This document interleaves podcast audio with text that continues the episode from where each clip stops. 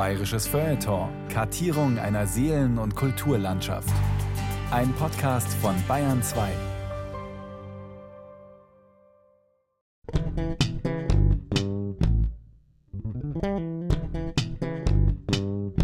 Wer mit was auch immer ins Schwarze trifft, steht im Mittelpunkt.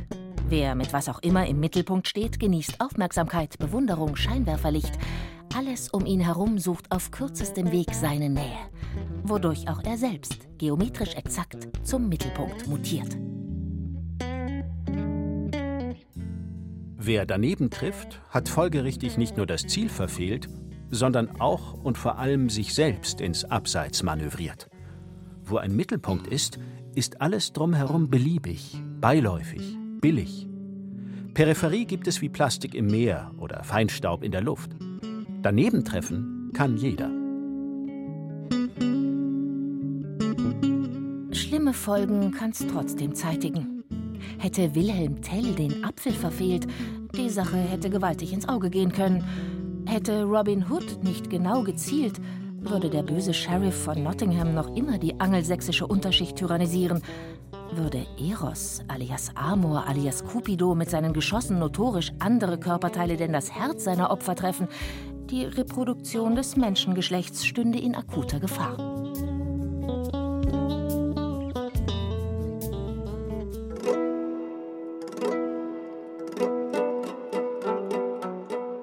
Von Odysseus heißt es bei Homer, dass er bei seiner Rückkehr nach Ithaka anonym an einem von seiner Gattin Penelope initiierten Bogenwettbewerb teilgenommen habe. Der Preis war die Hausherrin höchstpersönlich. Bei Homer trifft Odysseus durch zwölf Schaftlöcher ins Schwarze. Dante freilich behauptete Jahrhunderte später in seiner göttlichen Komödie, Odysseus sei gar nicht nach Hause zurückgekehrt, sondern nach seinen von Homer überlieferten Abenteuern Richtung Westen, Richtung Gibraltar, Richtung Atlantischem Ozean, Richtung Unendlichkeit weitergesegelt. Welche Version stimmt? Vielleicht keine so ganz. Vielleicht kehrte der Laertes-Sohn zwar nach Ithaka zurück und nahm an besagtem Schießwettbewerb teil, schoss dabei allerdings daneben. Auch Helden haben ihre Tage. Woraufhin er eiligst wieder seine Sachen packte und alles hinter sich liegen ließ. Die Familie, die Heimat, das Mittelmeer, die bekannte Welt.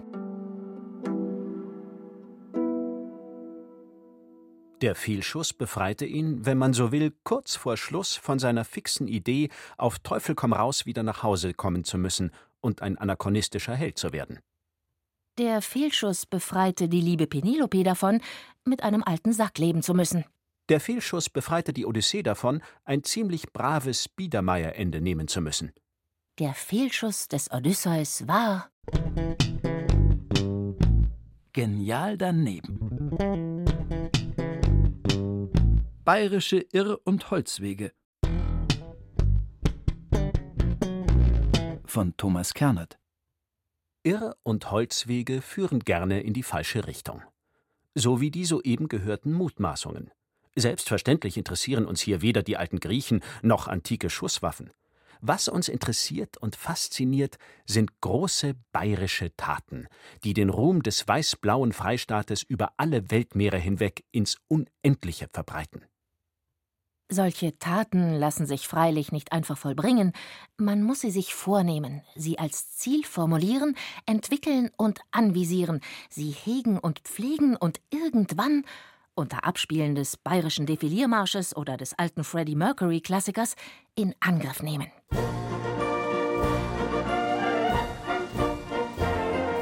In Neufahren bei München wurde 2008 die größte Brezen der Welt gebacken. Sie hatte die stattlichen Maße von 8,20 Meter Länge und 3,10 Meter Breite und wog stolze 382 Kilogramm. Beim Gillermoos in Abensberg trug der Niederbayer Oliver Strümpfel im September 2017 29 gefüllte Maßkrüge über eine Strecke von 40 Metern. Weltrekord! Und von Regensburg aus pilgerte der Niederbayer Ludwig Hofmeier im Jahre des Herrn 1967 im Handstand nach Rom zum Heiligen Vater. Ebenfalls bis heute Weltrekord. Wer sich in Grenzbereichen bewegt, erfährt freilich früher oder später auch, nicht alles kann immer und überall gelingen. Die Niederlage gehört mit zum Spiel. Aus Niederlage lernt man, sagt der Herr Lehrer. Erst die Niederlage formt den Helden. Und, ganz wichtig, in jeder Niederlage steckt auch ein kleines Stückchen Sieg. Um genau dieses ominöse Stückchen Sieg, jenes weiß Gott komplizierteste, elaborierteste, deliziöseste und unerträglichste Siegespartikelchen überhaupt, geht es uns an dieser Stelle. Es ist die ultimativ bitterste Pille des Erfolgs, der blinde, physikalisch nicht mehr eindeutig lokalisierbare Punkt. Elementarteilchen dieser Art benötigen zu ihrer fachgerechten Isolierung und Analyse ein spezifisches Bewertungssystem. Wir haben uns für das sogenannte BIG, kurz BIG-System entschieden. B wie brutal daneben. I wie interessant daneben. G wie genial daneben. B wie brutal daneben muss man sich leisten können. B wie brutal daneben heißt, dass man verlacht und auf Monate bzw. Jahre hinaus verbesserwissert wird. B wie brutal daneben lässt all diejenigen, die von Siegen Lichtjahre entfernt sind, vor Schadenfreude wiehern. Letztere besitzen freilich keine Ahnung davon, wie viel Mühen, wie viel Leiden, wie viel Ignoranz, wie viel Selbstüberschätzung man in die Hand nehmen muss, um in wirklich großem Stil auf die Schnauze fallen zu können. Kein Mensch macht sich freiwillig zum Affen, kein Mensch lehnt sich so weit aus dem Fenster, bis er fällt, kein Mensch springt ins Feuer. Es sei denn, er hat ein Ziel. Bayern, die sind mir. Ein ebenso lächerliches wie tragisches wie brutales Beispiel das Finale Dahorn. Sie erinnern sich, 2012. Der FC Bayern beendete hinter Meister Borussia Dortmund auf Platz 2 die Bundesliga. Das Endspiel um den DFB-Pokal verloren die Bayern ebenfalls gegen Dortmund mit 2 zu 5. Das Mir-San-Mir-Gefühl schmolz dahin wie die Polkappen im Klimawandel. Letzte große Trumpfkarte, das UEFA Champions League-Finale. Austragungsort zum ersten Mal überhaupt die Münchner Allianz Arena. Heimspiel. Finalgegner der FC Chelsea eine mit russischen Sponsorenmillionen aufgepeppelte Altherrenriege. Selbst notorische Bayern-Hasser, sofern zu objektivem Urteil fähig, waren sich einig. Alles läuft für die Bayern. Der Tag, an dem der FC Bayern starb, war traumhaft schön. Erinnerte sich Jahre später ein Berliner Sportberichterstatter und meinte wirklich nur das herrliche Frühlingswetter an jenem grauenhaften 19. Mai. Denn was nach Einbruch der Dunkelheit im ehemaligen Bauerndorf Fröttmanning im Norden Münchens alsdann geschah, wünscht nicht einmal ein Löwenfan den Roten. Fast 60 Prozent Ballbesitz, über zwei Dutzend Schüsse auf das Chelsea-Tor, ein Eckenverhältnis von 20 zu 1 sowie ein Elfmeter reichten nicht aus, um einer äh, tatsächlich äußerst altbacken agierenden Kickertruppe Herr zu werden. Am Ende, sprich nach 120 Spielminuten und anschließendem Elfmeterschießen, stand es plötzlich 4 zu 3 für Chelsea. München heulte Rotz und Wasser, die Pegelstände stiegen, die Schmerzensschreie erschütterten bis Aschaffenburg hinauf den Freistaat. Die Bayern waren vor 300 Millionen Fernsehzuschauern weltweit voll am Ziel vorbeigerauscht. Die Süddeutsche Zeitung sprach am nächsten Tag, einen theologischen Terminus benützend, von einer unermesslichen Unfassbarkeit. Der Spiegel kommentierte, irdisch suffisant: Ein Trauma wird wahr. Die posttraumatischen Belastungsstörungen führten dazu, dass die Bayern in der kommenden Saison 2013 mit 25 Punkten Vorsprung die deutsche Meisterschaft sowie den DFB-Pokal und endlich die Champions League gewannen. Jenes winzig kleine Stückchen Sieg, das angeblich in jeder Niederlage steckt, sorgte im Fall der Mega-Niederlage von 2012 dafür, dass die Begriffe Deutscher Meister und FC Bayern München seitdem deckungsgleich sind. Damit dies auch weiterhin so bleibt, hat Karl-Heinz Rummenigge, Vorstandsvorsitzender der FC Bayern München AG, aus der Not ein magisches Ritual gemacht. Jedes Jahr im Sommer schaue ich mir in meinem Ferienhaus die Niederlage des FC Bayern im Finale der Horm an. Und trotzdem imponiert diese Jahrhundertniederlage bis heute vor allem aufgrund ihrer aberwitzigen und durch nichts zu relativierenden Brutalität. Die Bayern hätten an jenem Abend hundert gefüllte Maßkrüge im Handstand nach Rom zum Heiligen Vater befördern können.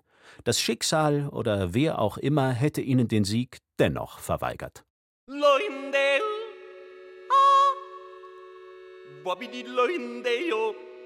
Ganz ähnlich erging es bereits zehn Jahre zuvor, 2002, einem Wolfratshauser Doppelhaushälftenbewohner, der es, obgleich vom Phänotyp her eher an einen Schuldirektor erinnernd, mit viel Fleiß und Disziplin geschafft hatte, bayerischer Ministerpräsident zu werden. Wie der FCB träumte besagter Wolfratshauser davon, nicht nur in der Regionalliga, sondern auch, so seine Worte, in der Champions League zu spielen, was für einen Ministerpräsidenten bedeutete, Bundeskanzler werden zu wollen.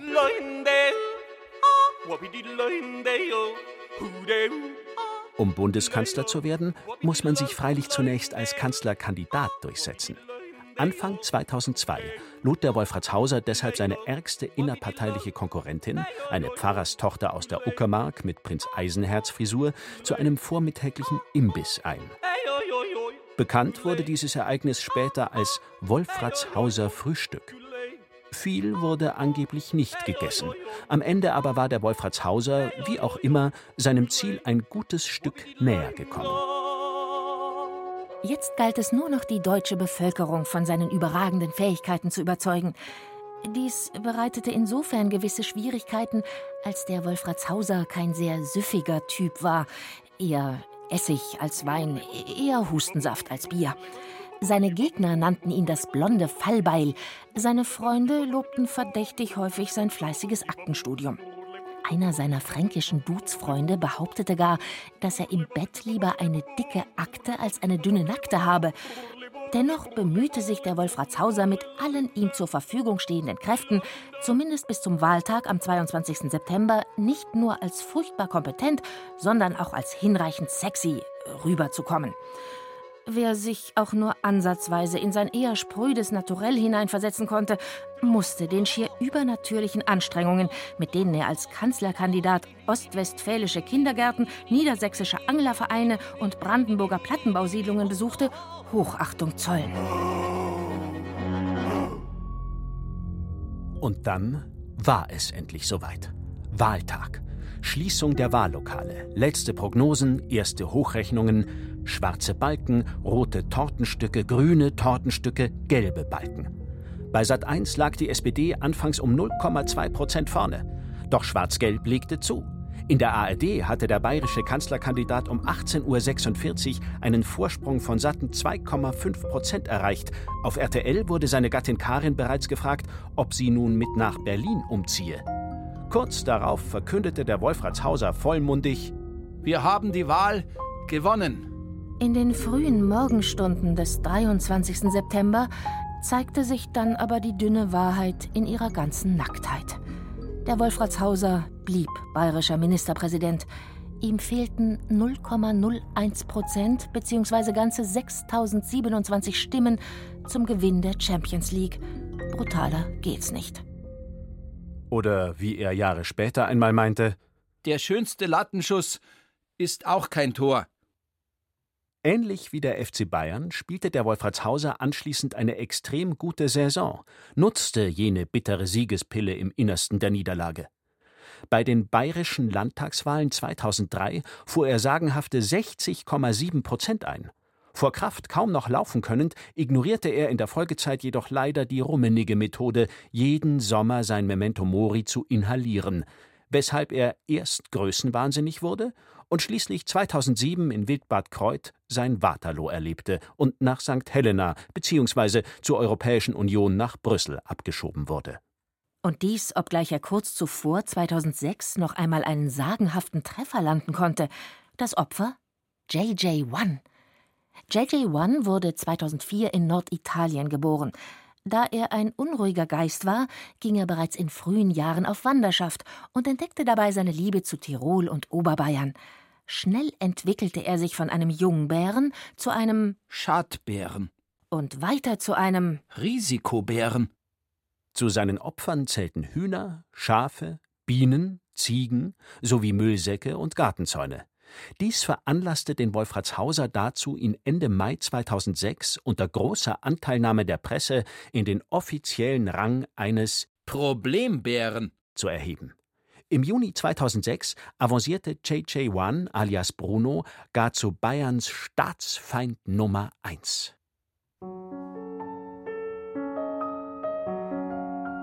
Nach mehreren missglückten Versuchen, ihn mit Hilfe von Röhrenfallen, finnischen Bärenhunden und Betäubungsgewehren lebend zu fangen, gab ihn die bayerische Staatsregierung schließlich zum Abschuss frei. Auf der Kümpfelalm im Rotwandgebiet wird er am 26. Juni 2006 um 4.50 Uhr in der Früh aus 150 Metern Entfernung von, Zitat, jagdkundigen Personen mit zwei Schüssen zur Strecke gebracht.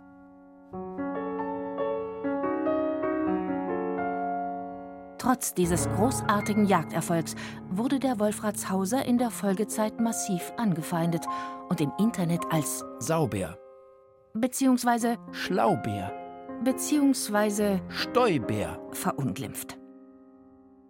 Und wieder ging ein perfekt ausgeführter Schuss brutal daneben. Verstehe einer diese Welt.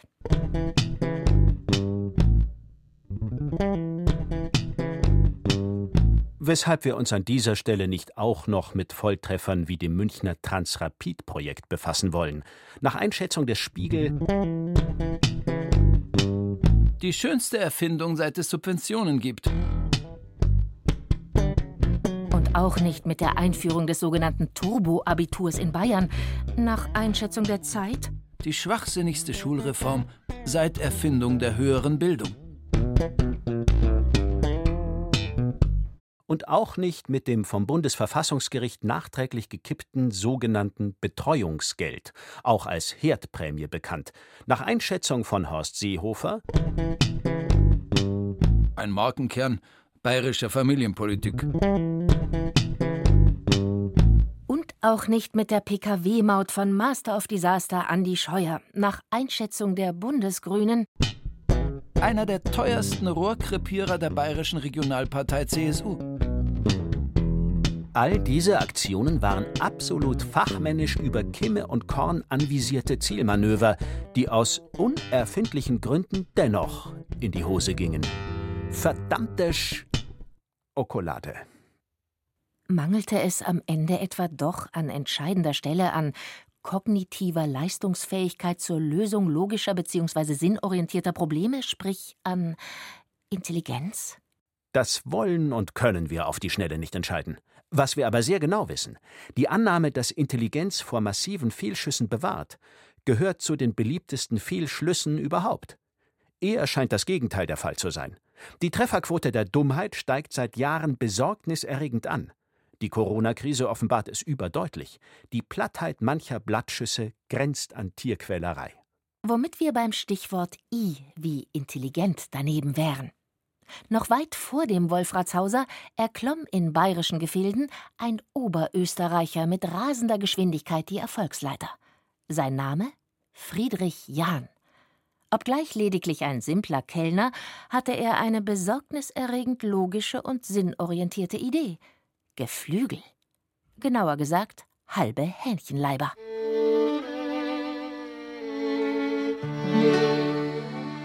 Hähnchenfleisch ist erstens ein extrem neutrales Fleisch, weder geschmacklich noch religiös noch von den Produktionskosten her in irgendeiner Weise auffällig. Zudem lässt es sich zweitens sehr unproblematisch in ein essfertiges Grillprodukt verwandeln.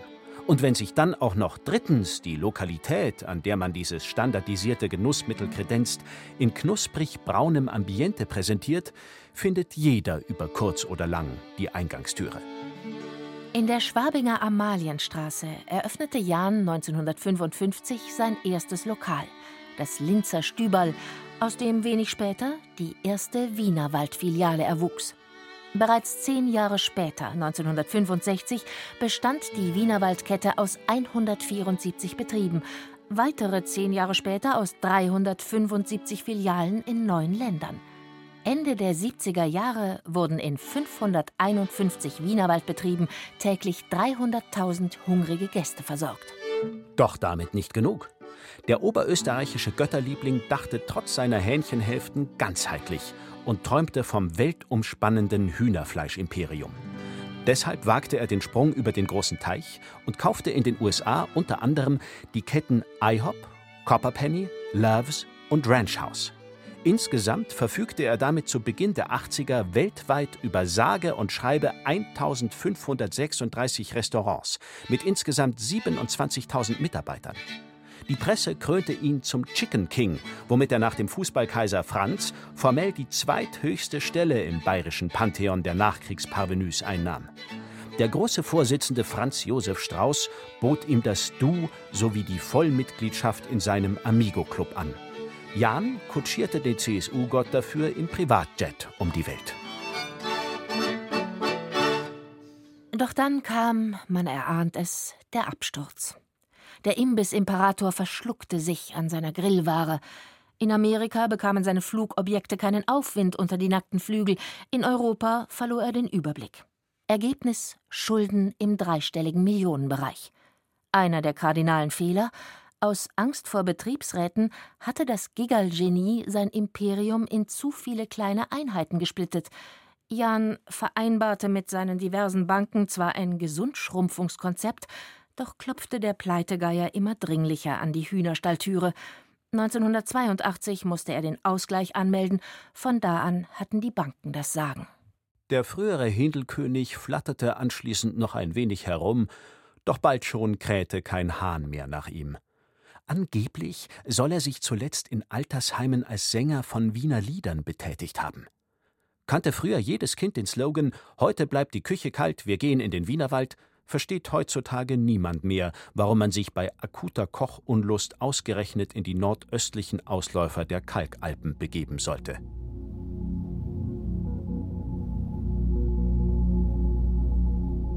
Intelligent oder einfach nur schamlos clever?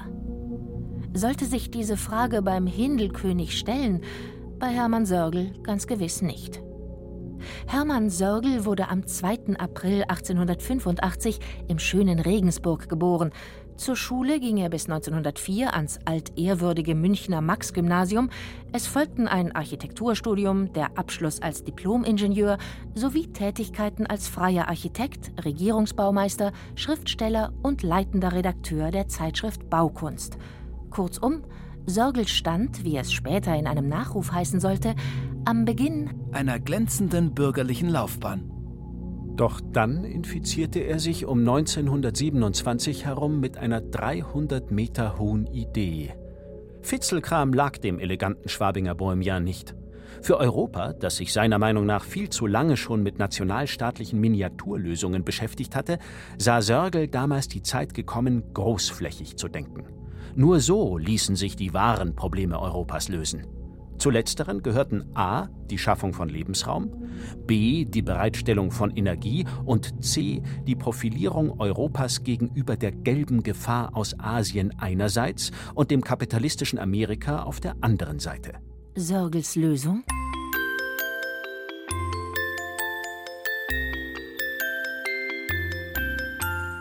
Die Eliminierung des Mittelmeers mit Hilfe von Staudämmen. Einen ganz großen für die Meerenge von Gibraltar, 300 Meter hoch und 35 Kilometer lang, sowie mehrere nicht ganz so große für die ins Mittelmeer mündenden Flüsse Ebro, Rhône, Nil, Po und Kollegen. Man gewänne seinen Berechnungen zufolge dadurch einerseits Neuland in der Größenordnung von Frankreich, andererseits rund 150 Millionen PS Energie. Mit letzteren könne man so dann nicht nur ganz Europa unter Strom setzen, sondern zusätzlich auch noch die Sahara bewässern, was wiederum einen Landgewinn von rund drei Millionen Quadratkilometern ergäbe, sowie den Bau einer Eisenbahnlinie von Berlin über Rom nach Kapstadt ermögliche.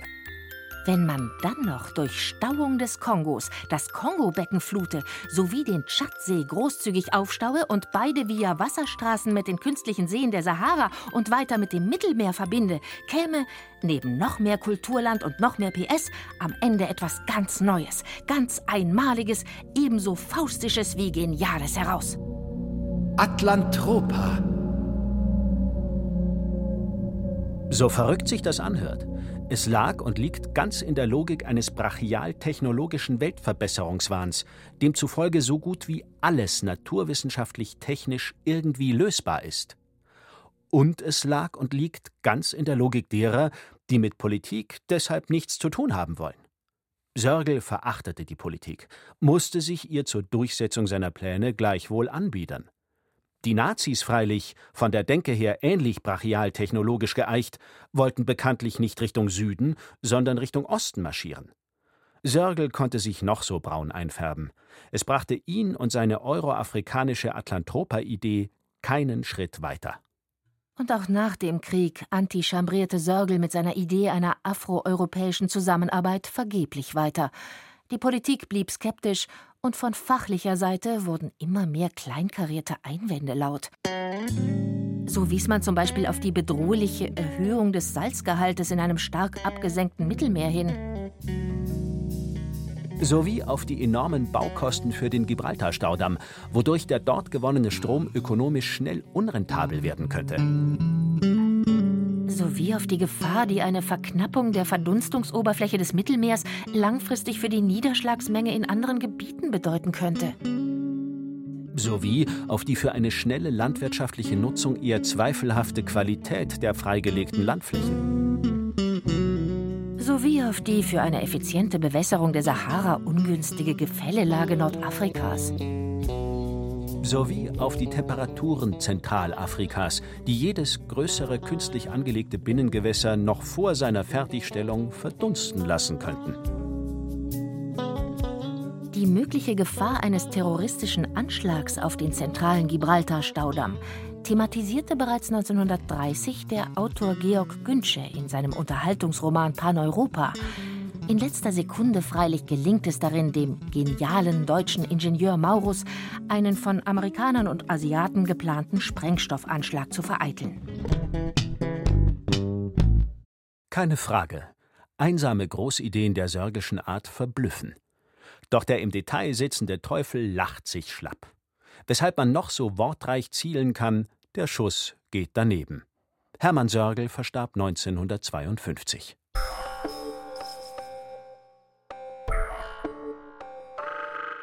Dass die Technik gleichwohl von nichts mehr profitiert als von verrückten Ideen, beweisen ihre Geschichte und Apple.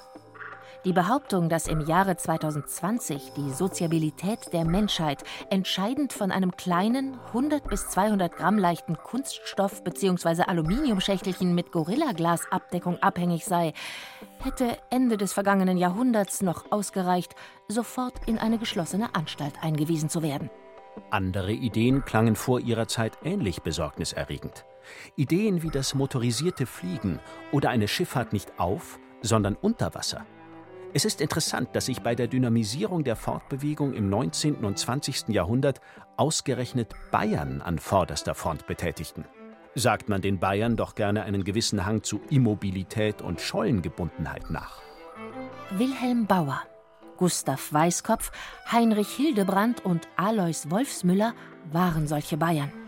Auch wenn sie wagten und nicht gewannen, besaßen ihre Blindgänger, Rohrkrepierer und Fehlzündungen Intelligenz. Intelligenz, weil andere darauf aufbauen konnten.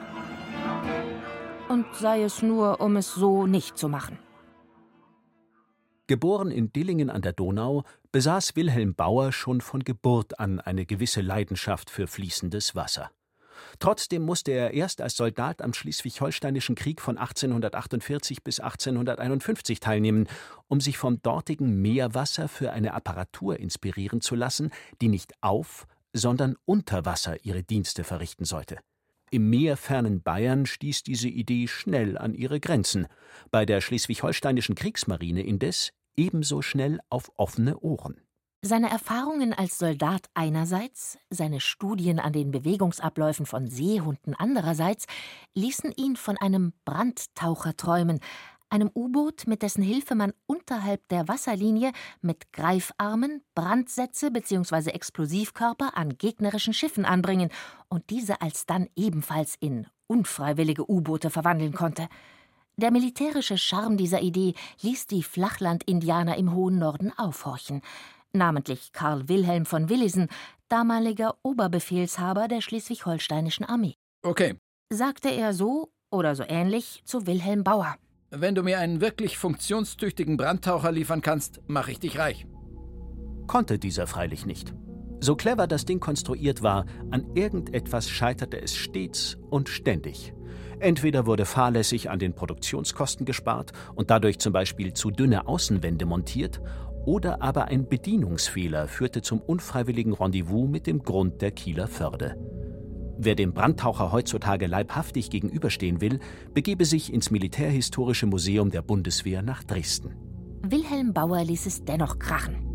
Nach einem Intermezzo in England, wo eine seiner U-Boot-Konstruktionen ebenfalls den Meeresgrund küsste, konstruierte er für die Russen in St. Petersburg den Diable de Marin, den Seeteufel, über 16 Meter lang, dreieinhalb Meter breit, Tauchtiefe 47 Meter.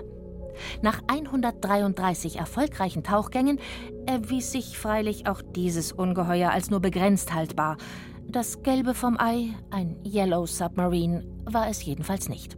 Bauer kehrte nach Bayern zurück, wo er, man höre und staune, im Starnberger See noch einige submarine Schießversuche inszenierte, ohne freilich die bayerischen Behörden von der Notwendigkeit einer Unterwasserverteidigung überzeugen zu können. 1875 verstarb er in München. Gustav Albin Weißkopf stammte aus dem mittelfränkischen Leutershausen und hatte, wenn man es so drastisch wie sarkastisch formulieren darf, bis jetzt nur einen erfolgreichen Tag im Leben, nämlich den 17. Dezember 1903. An diesem Tag erhoben sich die Brüder Wilbur und Orville Wright in Kitty Hawk, North Carolina, nacheinander erstmals in der Menschheitsgeschichte mit Motorkraft in die Lüfte. Orville brachte es auf 12, Wilbur auf 59 Sekunden Flugdauer. Was das mit Gustav Albin Weißkopf zu tun hat? Es geht die mehr um, dass Weißkopf bzw. Whitehead, wie er sich nach seiner Immigration in die USA nannte, bereits am 14. August 1901, also über zwei Jahre vor jenem glorreichen 17. Dezember, mit einem motorisierten schwerer als Luftgerät in circa 10 bis 15 Metern Höhe eine Strecke von zweieinhalb Kilometer Länge zurückgelegt habe. Schauplatz dieser Großtat Fairfield in Connecticut. Wenn dies stimmen sollte, müsste die Geschichte der motorisierten Luftfahrt an ganz entscheidender, weil vorderster Stelle umgeschrieben werden.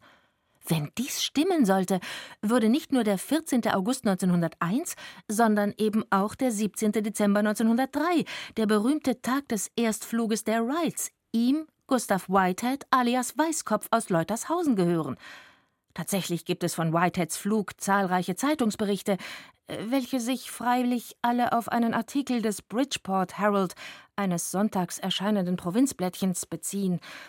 Zeugen werden genannt, aber leider gibt es keine Fotografie von dem Ereignis, sondern nur eine angeblich auf der Grundlage eines verwackelten Fotos angefertigte Lithografie.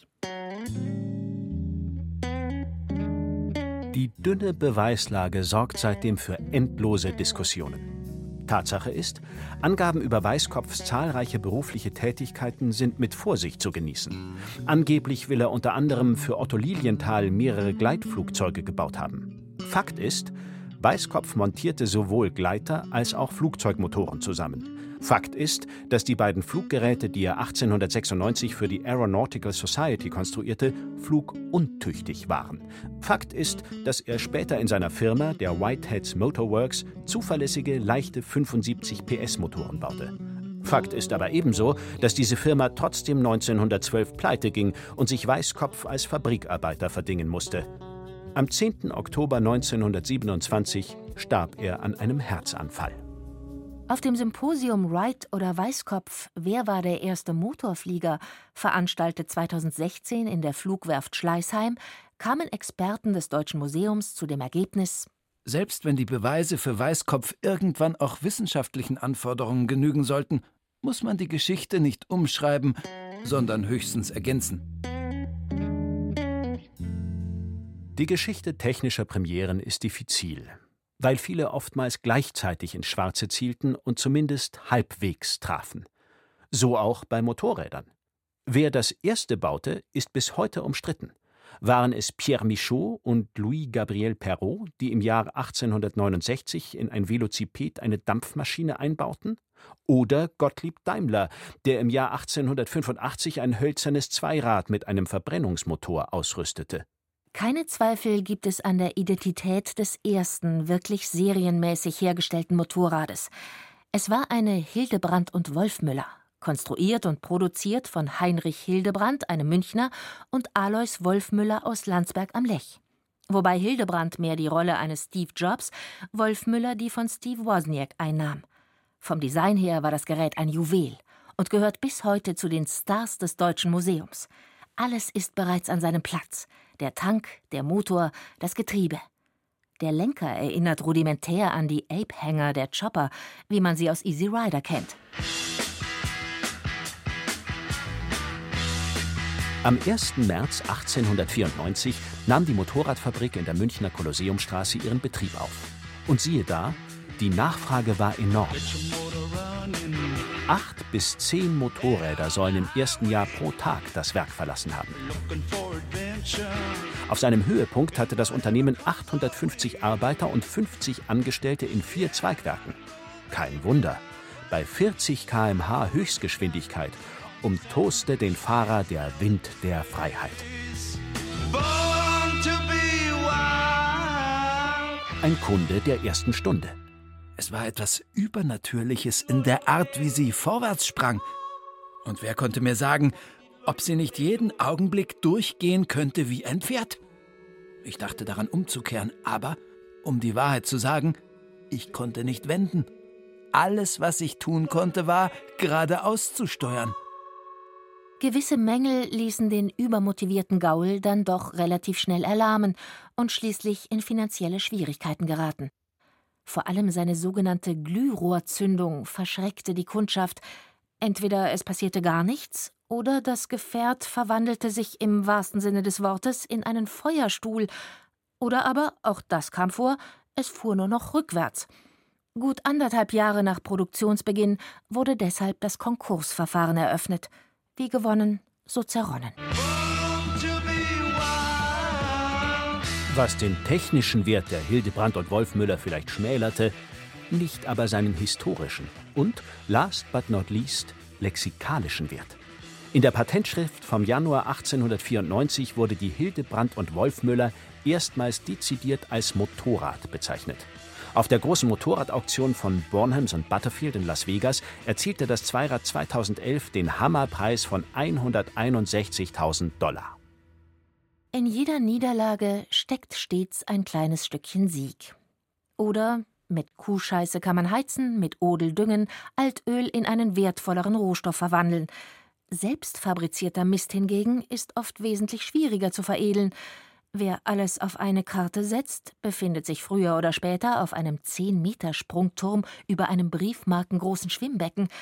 Dies gilt für Erfinder, Künstler und ganz besonders für Lebenskunsterfinder.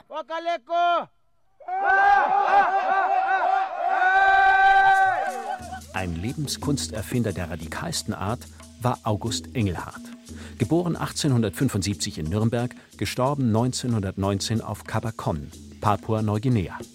Man könnte ihn auch einen Narren in jenem positiven Sinn nennen, in dem der Literaturfreund Don Quixote einen Narren zu nennen pflegt. In gewisser Weise setzte Engelhardt die lange Tradition all jener Bayern fort, die in und um Bayern herum nach alternativen Lebensformen suchten.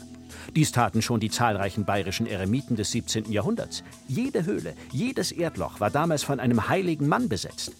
Später entspannte sich die Lage wieder, doch intensivierten Industrialisierung und Urbanisierung im 19. Jahrhundert erneut die Suche nach alternativen Lebensformen. Pazifismus, Vegetarismus, Nudismus und Naturheilkunde standen dabei im Mittelpunkt. Das Hauptquartier der Lebensreformbewegung bildete damals nicht Kalifornien, sondern der schweizerische Monte Verita. Nicht so für August Engelhardt.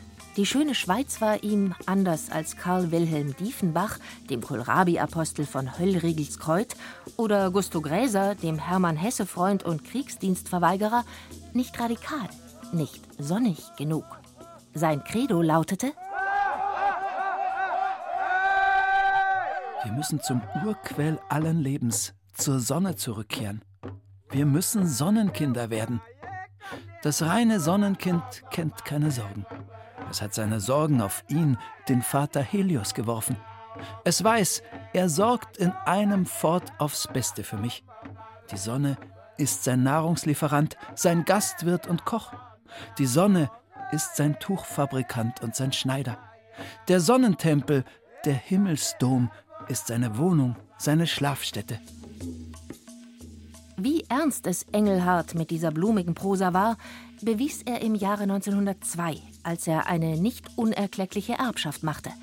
Ohne mit der Wimper zu zucken, sagte er dem Reich des Winters Adieu und machte sich davon. Im Herbst 1902 erreichte er den Bismarck-Archipel, wo er am 15. September ein Stück Land, genauer gesagt eine 75 Hektar große Kokosplantage auf der Insel Cabacon, erwarb. Die deutschen Kolonialbehörden hoben die Augenbrauen ob des sonderbaren Ankömmlings. Regierungsarzt Dr. Otto Dempwolf notierte: In zwei Jahren spätestens im Irrenhaus. Was ist, was verzehrt das reine Sonnenkind im Reich der Sonne? Ganz einfach: Kokosnüsse. Da Kokosnüsse der Sonne am nächsten wachsen, sind sie göttlich. Wer also Kokosnüsse und nichts als Kokosnüsse inkorporiert, ist ein Gottesesser, ein Theophag und somit selbst göttlich. Engelhardt nannte diese bestechende Theorie Kokovorismus. Um sie auch seinen europäischen Zeitgenossen näher zu bringen, gründete er sogleich den Sonnenorden und rief alle echten Lebensreformer auf, nach Kabakon zu kommen. Ziehet ein ins Sonnenland, um Sonnenkinder zu werden. Und siehe da, tatsächlich folgten ein paar Aussteiger seinem Ruf aus dem pazifischen Off. Wie viele ist umstritten. Die Angaben schwanken zwischen einem und zwei Dutzend. Sicher ist, dass niemand allzu lange blieb, außer sechs Personen. Sie starben vor Ort. Nach sieben Jahren Kokovorismus und Sonnenland war Engelhardt Ende 1909 wieder auf dem Stand von Ende 1902 angekommen, sprich Mutterseelen allein. Körperlich völlig ruiniert, löste er seinen Sonnenorden schließlich auf und übergab seine verwahrloste Kokosplantage in die Hände eines Profis. Als 1915 der Erste Weltkrieg ausbrach, wurde er, weil Deutscher, zu allem Überfluss von den australischen Behörden verhaftet und als Prisoner of War inhaftiert. Drei Wochen später jedoch entließ man ihn wieder. Begründung: Krüppel. Er kehrte zurück nach Cabacon, führte sein einsames Kokosnussleben weiter. Am 6. Mai 1919 fand man ihn tot auf seiner Insel. August Engelhardt war 44 Jahre alt geworden. Wo er begraben wurde, ist unbekannt. Seine kleine Bibliothek soll ins Meer geworfen worden sein. Von Engelhards Kabakon aus betrachtet klingt das Schlagwort heiter scheitern eher lächerlich. All die wunderbar klugen Anleitungen zur gekonnten Niederlage, all die Erfolgsgeschichten des angeblich lebensintensivierenden Zusammenbruchs, all die von Psychotherapeuten komponierten Crash-Hymnen auf die einmalige Chance, sich bei Totalschaden von alten Rollen und Handlungsmustern zu befreien, um sich anschließend völlig neu zu erfinden.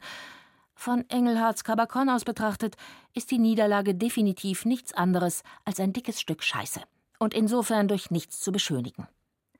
Die Parallelen zu den Aussteigern späterer Generationen mögen da sein, er zeigte ihnen vielleicht sogar einen Weg, ein Ziel konnte er ihnen nicht bieten. Weshalb wir noch immer nicht angekommen sind, wo man wirklich genial daneben schießt. Wo der Pfeil am Ziel vorbei in ein völlig neues und viel wertvolleres Schwarz trifft. Das heißt, wollte man ein bisschen zynisch sein, könnte man an dieser Stelle immerhin auf Madame Banquière, alias Adele Spitzeder verweisen, die bei ihrer Suche nach Geld eher unbeabsichtigt einen wichtigen Baustein der modernen Finanzwirtschaft anzuvisieren lernte. Die Dummheit. Adele war keine Absolventin irgendeiner angesagten School of Economics, sondern lediglich eine mittelmäßig begabte Berliner Schauspielerin, die 1865 in München strandete und sich von einem ortsansässigen Schreiner ein Darlehen erbat. Dafür war sie bereit, 10% Zinsen pro Monat zu zahlen. Dies sprach sich herum, und schon wollten ihr zigtausend andere, meist einfache Handwerker und Arbeiter aus dem Norden Münchens ebenfalls Geld leihen. Adele kassierte, zahlte und wurde zur Madame Banquière.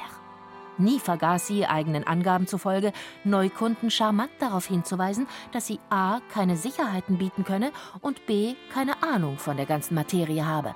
Genau dies jedoch schien besagte Neukunden zu reizen. Bei Adele stapelten sich die Geldsäcke. Ihr Hotelzimmer verwandelte sich in die scherzhaft sogenannte Dachauer Bank. Doch bald wurde es zu klein und Adele kaufte sich ein Haus in bester Münchner Lage. Die Einlagen stiegen währenddessen weiter. An manchen Tagen betrugen sie bis zu 100.000 Gulden. Adele investierte in Immobilien, machte teure Geschenke und engagierte sich im Charity-Bereich.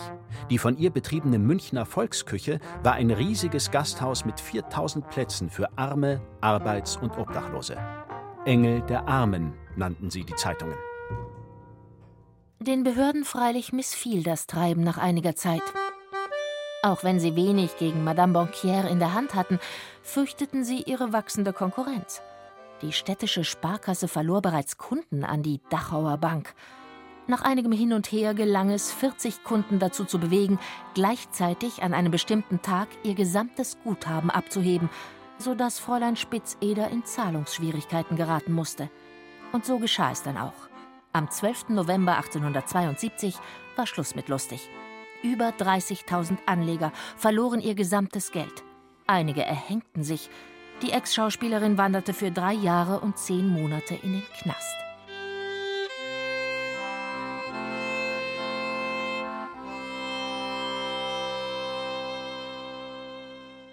Auch in diesem Zusammenhang verdienen drei Dinge Beachtung. Erstens, zum Bankrott gehören spätestens seit Adele Spitzeder immer zwei. Auch Gläubiger sollten versuchen, richtig zu zielen. Darauf zu vertrauen, dass Unmögliches über einen längeren Zeitraum hinweg funktioniert, ist schlicht und ergreifend dumm.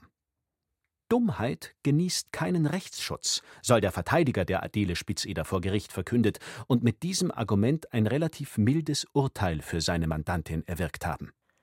Andererseits und zweitens, eben weil sie so dumm ist, scheint sich die Geschichte gerne zu wiederholen.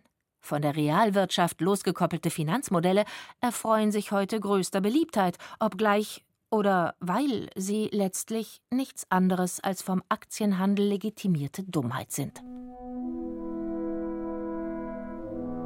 Zum Dritten auch einer der tatsächlich genialsten Fehlschüsse überhaupt, welcher sich nirgends anders als in Bayern ereignete und heute weltweit bewundert wird, hat mit einer äußerst windigen Finanzierung und einer katastrophalen Bilanz beim Ableben des Hauptverursachers zu tun. Die Rede ist von Zucker und Wahn, Märchen und Manie, Protz und Fantasie, Kitsch und Kunst. Die Rede ist von der Hinterlassenschaft eines genialen Verschwenders, der den bayerischen Staatshaushalt einst in eine solche Schieflage versetzte, dass sich die Ministerialität gezwungen sah, ihn für verrückt zu erklären. Die Rede ist von den Schlössern Ludwig II. Schloss Neuschwanstein, Schloss Linderhof, Schloss Herrenchiemsee.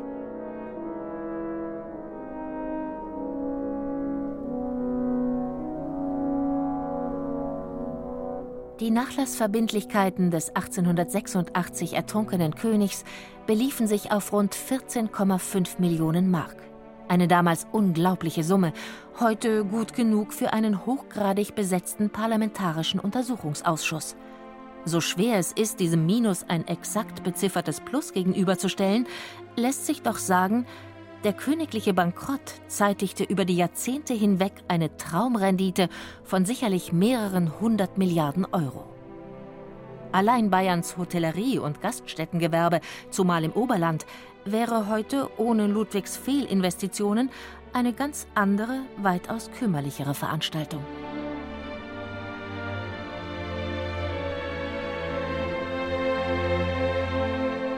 Doch das ist noch nicht einmal die Hälfte dessen, was der Märchenkönig Bayern mit seinen exzessiven Ausgaben antat. So einzelgängerisch und elitär er auch war, er wärmt bis heute selbst die schlichtesten Seelen.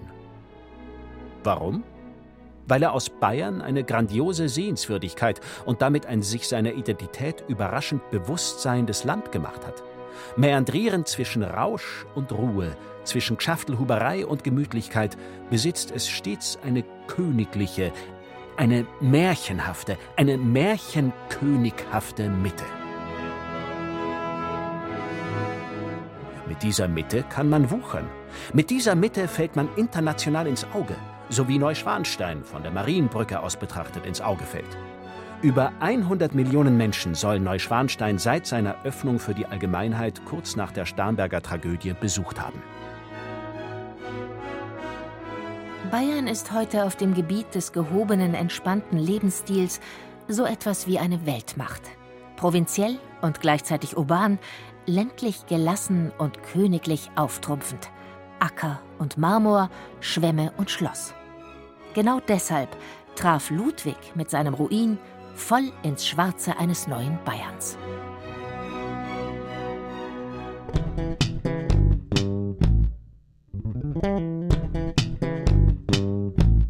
Erinnern Sie sich noch an Odysseus? Nicht den Homerschen, sondern den von Dante erzählten. Den, der, wer weiß, vielleicht bei dem von Penelope initiierten Bogenschießwettbewerb daneben traf und deshalb neues Land entdecken konnte? So ähnlich traf der Kini mit seinen Rittersälen, seinen Spiegelsälen, seinen Paradeschlafzimmern, seinen Grotten, Glasgewölben und sonstigen halbseidenen Lustbarkeiten. Und seinen vielen unbezahlten Rechnungen. Genial daneben.